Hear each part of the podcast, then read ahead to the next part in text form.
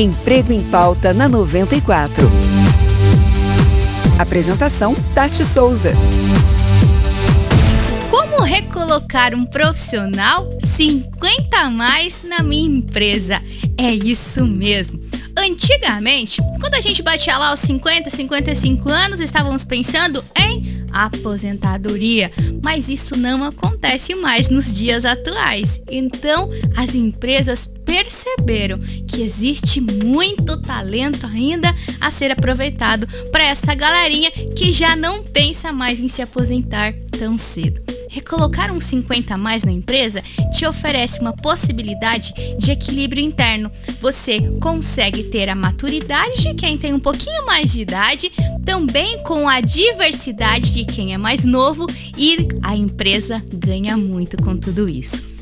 Para você poder recontratar uns 50 a mais na sua empresa de uma forma assertiva, é importante também você seguir aí algumas dicas, alguns passos.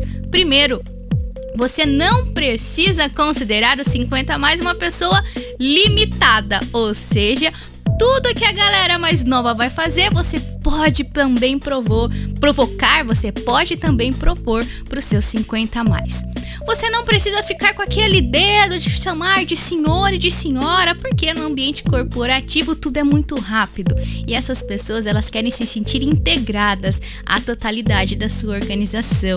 E terceiro, surpreenda os 50 a mais com atividades aos quais eles não tinham o hábito de fazer, mas que podem provar que tem muita competência para poder fazer coisas diversas também.